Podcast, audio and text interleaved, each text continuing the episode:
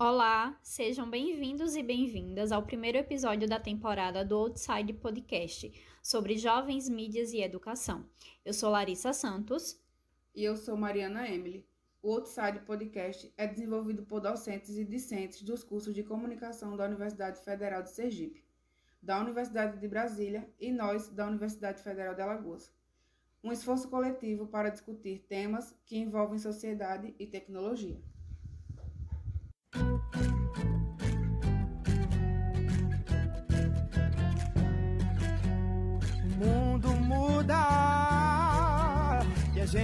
Muda também. Sem estar conectado não fica ninguém. Pra falar, pra escutar, discutir e debater.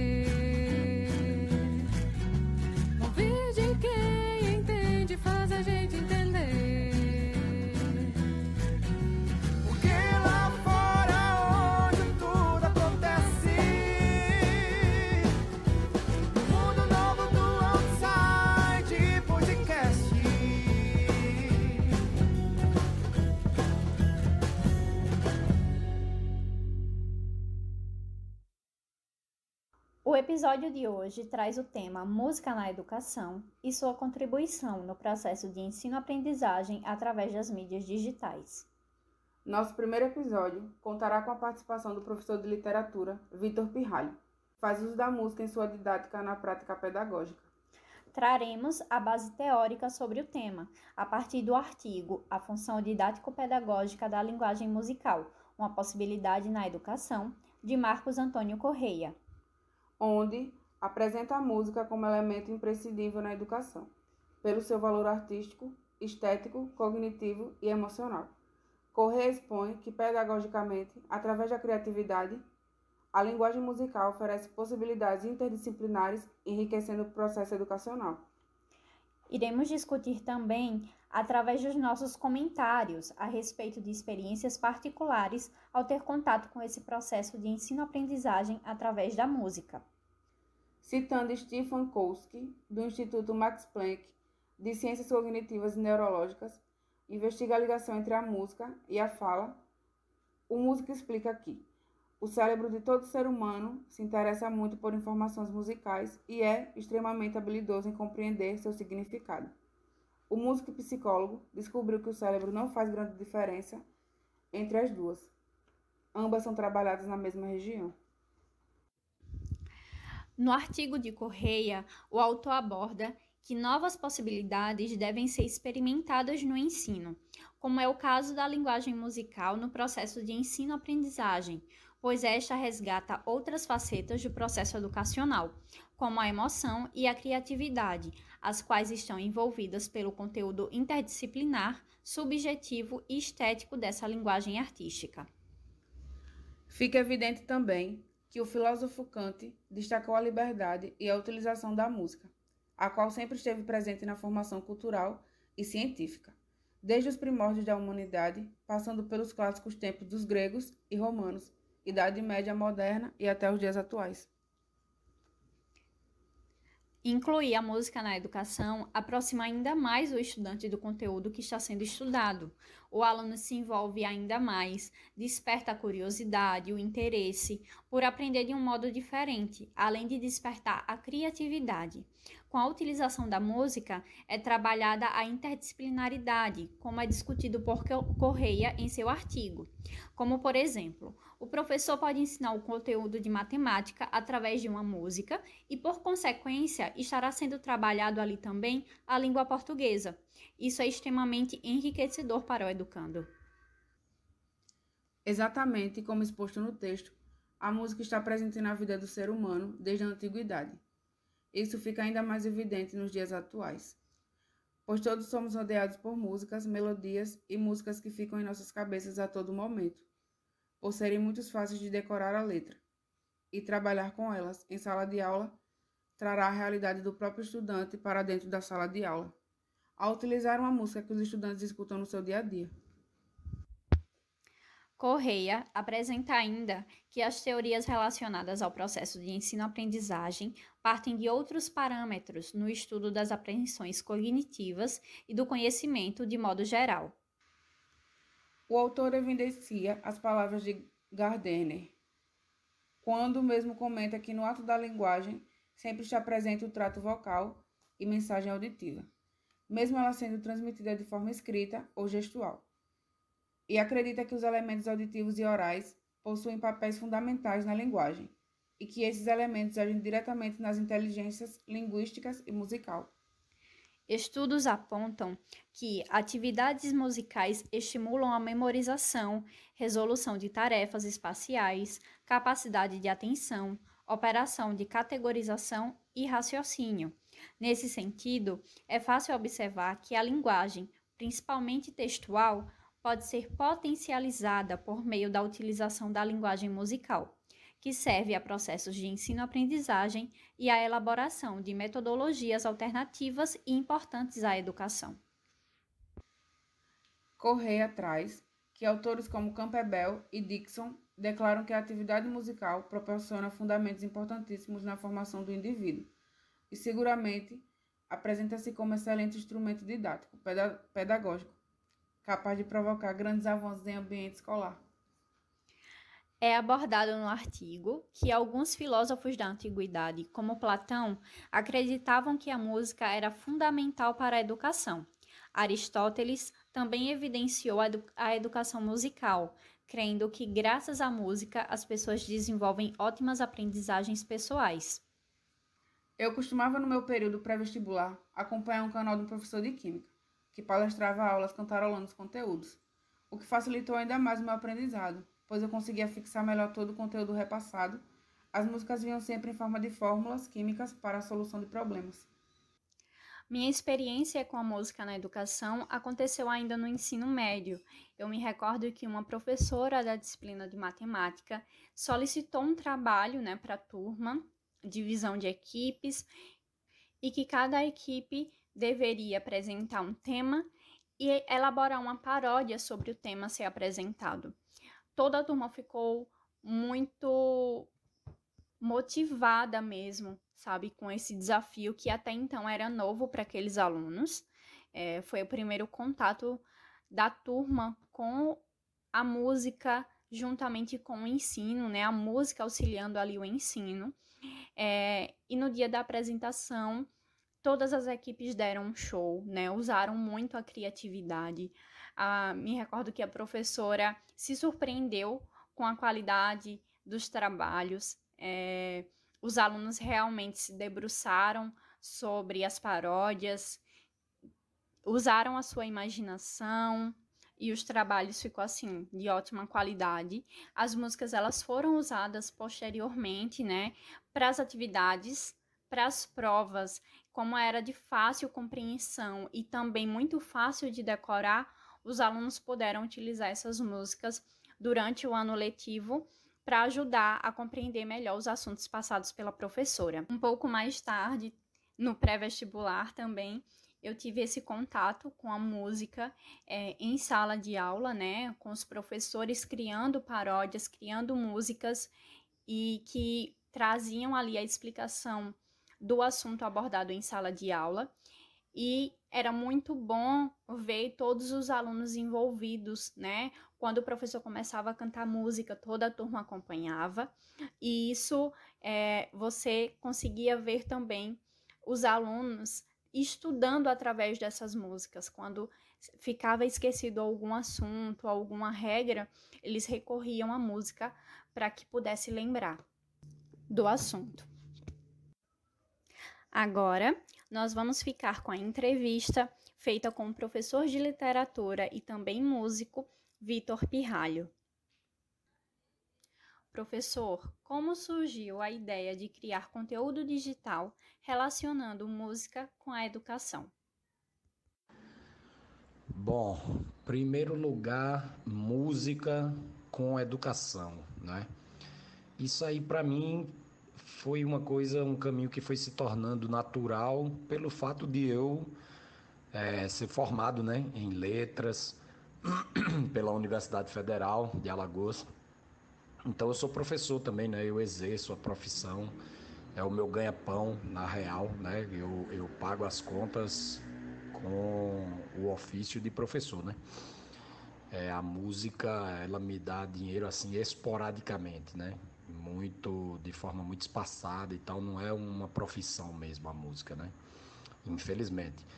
Mas é isso. Então, por isso que o conteúdo da minha música, ela naturalmente foi se caminhando para esse lado da educação, né? Principalmente para esse lado de literatura, né? Eu sou professor de literatura.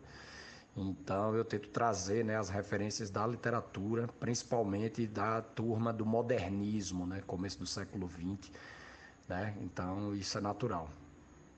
E sobre a ideia de criar conteúdo digital, é porque é o que está rolando, né? Eu não sou muito afeito a redes sociais e site, né? Eu não alimento muito minhas redes, né? Eu não fico com essa coisa de algoritmo e hora de postar e todo dia postar. Mas as músicas estão ali porque é a forma que se consome, né? Música hoje. Eu não tenho mais como fazer discos, é, né? CD e tal. Essas mídias agora só colecionadores, né? Então elas custam muita grana também para fazer. Então eu estou indo por onde eu posso ir, né? Que é a ideia do conteúdo digital, mas não é muito a minha praia, não. A minha praia é a música mesmo, né? Independente de ser digital ou física e tal, eu gosto de fazer é, música e gosto muito de mídia física. Eu sou colecionador e tal, mas eu não tenho mais condições de fazer, tá ligado? É o produto, né? O material, o disco, o CD, porque é, tá inviável para mim, né? Para um artista do meu porte e tal, tem que ter um investimento aí. É, então, mas a questão de música e educação é isso, né? É uma coisa que para mim sempre foi natural na, na criação, na minha composição. Né? Pelo fato de eu gostar de estudar, ser professor, e aí eu já inseri isso na composição musical também. Você esperava conseguir alcançar todo esse público com o seu projeto? Conta pra gente como foi esse momento para você. Olha, sobre o público, é, eu não entendi muito bem a sua pergunta quando você fala, né, conseguiu alcançar todo esse público. Eu não tenho esse, todo esse público, saca? O meu público é muito pequeno, é muito em números, né? É, é muito. É, é, pouco, né? Pouco, mas não no sentido, né? Não estou julgando a qualidade, né? É, da galera que me ouve e tal, né?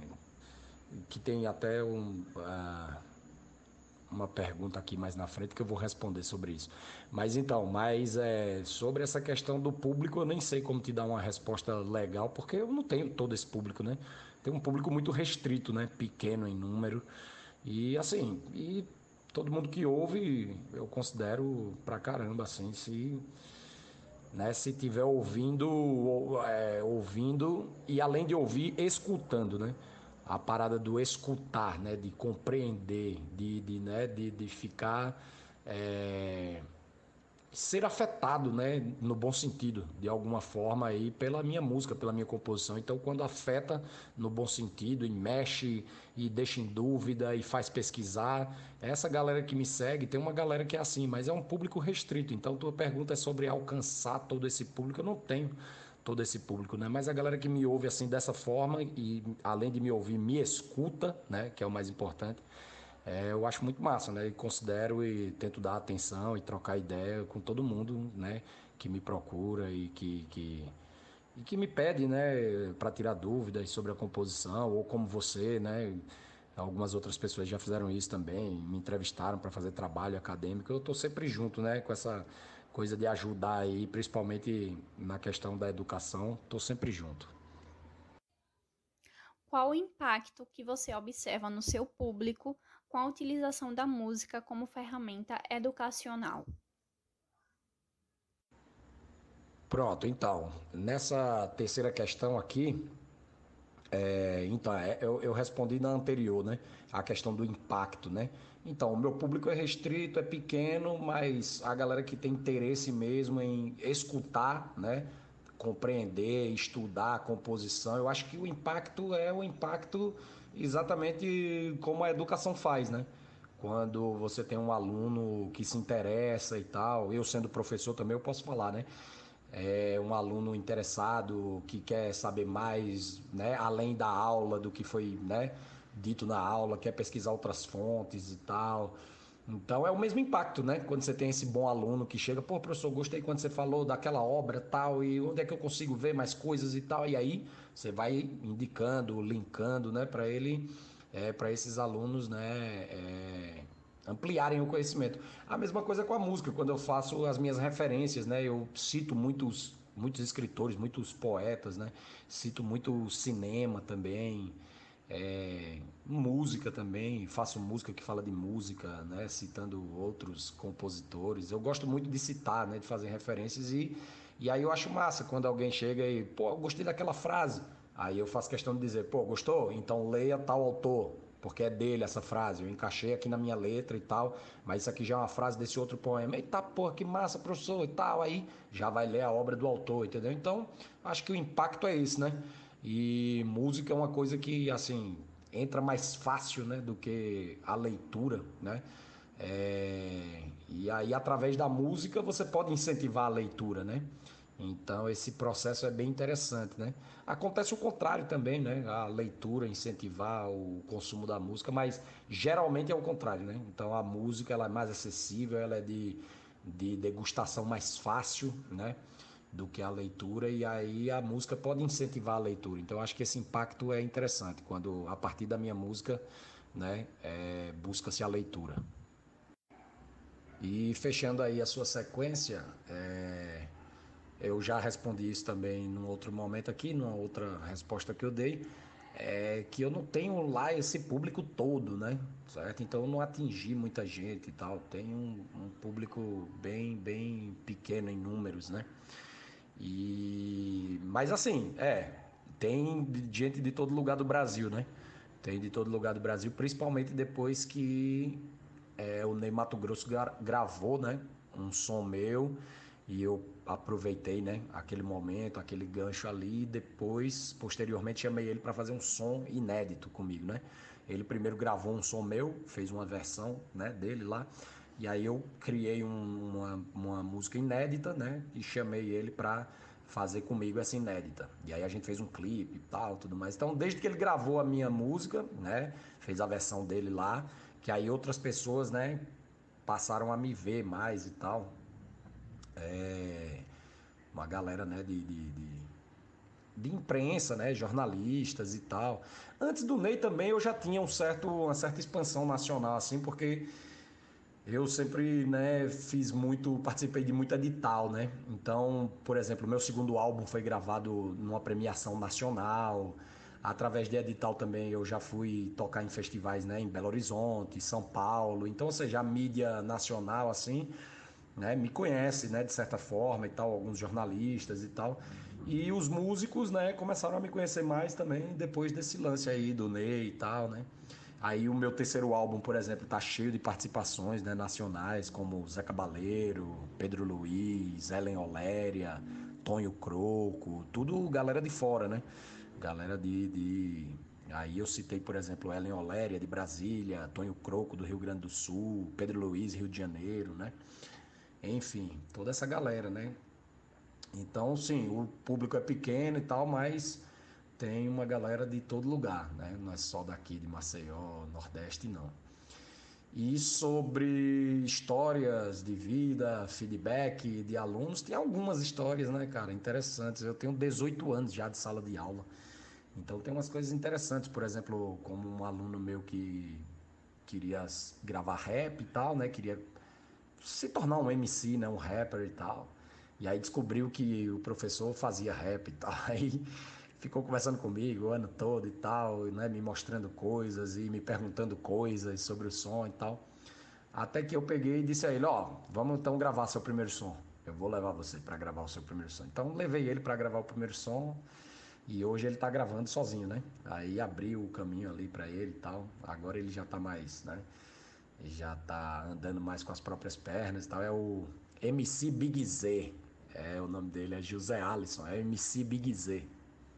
E É um exemplo, né? Esse daí. Então, né? Levei ele pra, né? Nunca tinha entrado no estúdio, então levei ele. Tem também um, uma aluna minha que hoje em dia ela está cursando letras e ela me falou que escolheu o curso por causa das minhas aulas, né? Se empolgou lá com as aulas de literatura e se interessou, estava sem saber o que fazer. E quando chegou o vestibular fez letras e me agradece por estar cursando letras, né? Tem também a história de um outro. Essa, essa é a Alice, né? Uma, uma, aluna minha, Alice, que ela é uma ilustradora também. Pronto, agora na pandemia ela fez duas capas para mim, de dois singles que eu lancei. Ela ilustrou para mim e tal. E tem outra história também de um outro aluno meu, Lucas, Lucas Lisboa, que queria ser escritor e tal, e me mostrava todos os textos dele, né? E eu lia tudo e dava umas dicas para ele. E aí, quando ele foi lançar o primeiro disco dele, ele pediu para eu fazer o prefácio, e aí eu fiz o prefácio, né? O primeiro disco, é, livro do Lucas Lisboa. Então, essas experiências, assim, né? esses feedbacks são muito legais, porque é o retorno, né? Da sua sala, né? Da, da sua aula, da sua sala de aula e tal, e alguns alunos, como eu falei, né, antes, é, se interessam, né? Tem alunos interessados e tal. A maioria não, né? A maioria os alunos que estão ali por obrigação e tal, a gente sabe como é mas tem sempre três, quatro por turma, assim, né, que vêm até você e se interessam por sua aula, por leitura, por música, né? Até porque nas minhas aulas eu falo de literatura, mas eu, eu faço é, um link com tudo, né? Com séries, Netflix, cinema. Eu sou cinéfilo, apaixonado por cinema, né? Quero um dia dirigir um filme também, né? Pelo menos um, mas de repente entrar nessa carreira aí de diretor também. Eu gosto muito de cinema, entendo muito de cinema, modéstia à parte, mas eu manjo muito, porque cinema é literatura, né, também. Enfim, e aí é isso. Então, sempre tem alunos, né, que vêm justamente pelas referências, né, de sala de aula, né, de cinema, de música, de literatura, arte de maneira geral, né? E aí eles gostam e, e aí acontecem histórias como essas, né? De alunos que se tornam escritores, né? Que se tornam MCs, né? Enfim, e que vão se tornar professores também, como a Alice, né? Acho que ela vai se tornar professora. É isso, cara. Então, qualquer coisa aí, se ficou faltando alguma coisa, tu me fala. E aí eu te digo, se precisar de mais alguma coisa, beleza? Valeu, velho. Faz um bom trabalho aí. E aí, quando tiver pronto, tu me mostra. Valeu, meu irmão. Então, Vitor, conta um pouquinho pra gente como que a gente pode encontrar o teu trabalho nas mídias digitais como que a gente pode fazer essa busca aí, quais as plataformas que você está disponível com o teu conteúdo, com o teu trabalho. É, conta um pouquinho mais para a gente. Para acessar meu conteúdo, para obter aí o meu conteúdo, né? Tá tudo disponível nas redes, cara, na internet.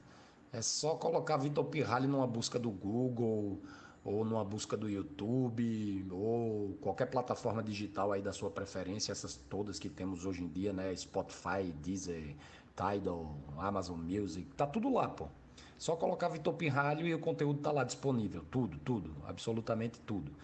É, então é isso, né? Para ter acesso é Vitor Pirralho em qualquer né, mecanismo de busca, aí você vai achar meu trabalho, certo? Agora eu tenho um YouTube, né? Um YouTube meu mesmo, né? Vitor Pirralho. Tenho também é, dois perfis, né? No, no, nas plataformas digitais. Um é Vitor Pirralho Unidade, que era uma rapaziada que eu fazia um som antigamente, Unidade, né? Com quem eu comecei e tal, mas aí se desfez a parceria, agora é só Vitor Pirralho. Então as músicas que eu venho lançando nesses últimos dois anos é tudo Vitor Pirralho, não tem mais o Vitor Pirralho e unidade, né?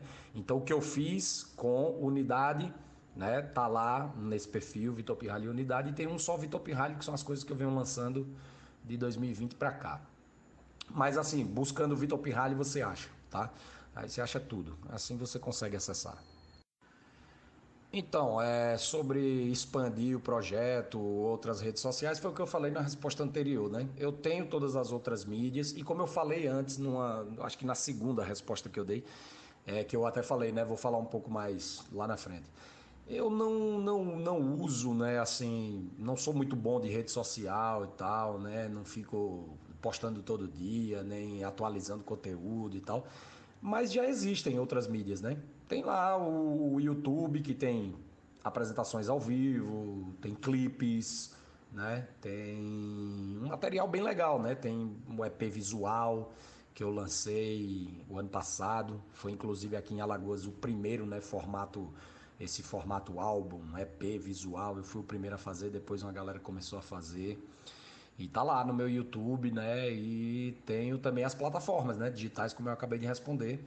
Então não tá só no Instagram. Na verdade, Instagram eu uso mais como, ó, lancei, entendeu? Vai lá na minha plataforma digital, tem música nova, ó, vai lá no meu YouTube, tem clipe novo. Então Instagram é só para mostrar os teasers, né? Só para mostrar os pedacinhos das coisas, mas na verdade o material tá em outras redes sociais já. Só que é como eu falei também, eu gosto de mídia física, mas para um artista do meu porte ficou inviável, né, produzir. Eu consegui ainda, né, em outro em outro momento, em outra época, ainda consegui fazer meus dois primeiros álbuns, né, mídia física e tal, né, CD, primeiro e segundo álbum. Mas depois, quando essa coisa começou a dominar de mídia né, digital e tal, aí, né? Aí eu já não consegui mais fazer, né? As outras coisas que eu lancei eu já não consegui mais fazer em mídia física. Mas é isso, mas o Instagram é mais para fazer né, a divulgação. Mas o trabalho mesmo está nas plataformas digitais e no YouTube. Então, é, sobre expandir o projeto, outras redes sociais, foi o que eu falei na resposta anterior, né? Eu tenho todas as outras mídias e como eu falei antes, numa, acho que na segunda resposta que eu dei, é, que eu até falei, né? Vou falar um pouco mais lá na frente. Eu não, não, não uso, né? Assim, não sou muito bom de rede social e tal, né? Não fico postando todo dia, nem atualizando conteúdo e tal. Mas já existem outras mídias, né? Tem lá o YouTube que tem apresentações ao vivo, tem clipes, né? Tem um material bem legal, né? Tem um EP visual que eu lancei o ano passado, foi inclusive aqui em Alagoas o primeiro, né, formato esse formato álbum, EP visual, eu fui o primeiro a fazer, depois uma galera começou a fazer. E tá lá no meu YouTube, né? E tenho também as plataformas, né, digitais como eu acabei de responder. Então não tá só no Instagram. Na verdade, Instagram eu uso mais como, ó, oh, lancei, entendeu? Vai lá na minha plataforma digital, tem música nova, ó, oh, vai lá no meu YouTube, tem clipe novo. Então Instagram é só para mostrar os teasers, né? Só para mostrar os pedacinhos das coisas, mas na verdade o material tá em outras redes sociais já. Só que é como eu falei também, eu gosto de mídia física, mas para um artista do meu porte ficou inviável, né, produzir. Eu consegui ainda, né, em outro em outro momento, em outra época, ainda consegui fazer meus dois primeiros álbuns, né? Mídia física e tal, né? CD, primeiro e segundo álbum.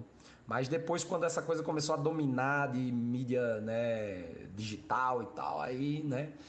Aí eu já não consegui mais fazer, né? As outras coisas que eu lancei eu já não consegui mais fazer em mídia física. Mas é isso, mas o Instagram é mais para fazer né, a divulgação, mas o trabalho mesmo está nas plataformas digitais e no YouTube. Como discorremos em nosso episódio, os autores abordados veem a música como um instrumento imprescindível na busca do conhecimento. Mas o autor Marcos Antônio Correia chama a atenção ao expor que, nos tempos atuais, a música vem sofrendo muitos cortes nos programas educacionais geralmente é a primeira a ser eliminada e, quando não, enfrenta cortes no orçamento. As pessoas que propõem a volta às bases também eliminaram a educação musical em vários estabelecimentos para transferir suas atividades para a leitura aritmética e as ciências. Ironicamente, acredita-se que a música seja um excelente veículo para desenvolver essas qualidades. Chegamos ao fim do nosso primeiro episódio. Agradecemos a você, ouvinte, por ter nos acompanhado até o momento.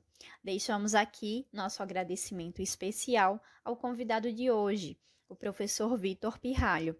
Agradecemos, professor, por sua disponibilidade e por ter nos concedido essa entrevista que foi tão enriquecedora ao nosso episódio, que trouxe o tema Música na Educação e sua contribuição no processo de ensino-aprendizagem através das mídias digitais. A temporada atual do Outside Podcast é um projeto laboratorial dos estudantes do terceiro período do curso de jornalismo da Universidade Federal de Alagoas, sob orientação do professor Vitor Braga. Sigam nossas redes sociais, arroba outside underline podcast no Instagram e assine nosso canal no seu aplicativo de podcast favorito para não perder nenhum episódio.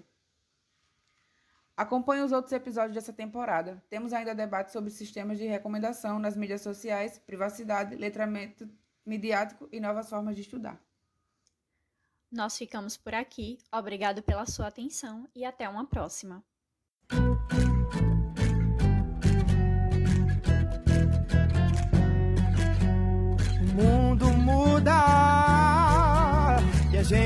Muda também. Sem estar conectado não fica ninguém. Pra falar, pra escutar, de explodir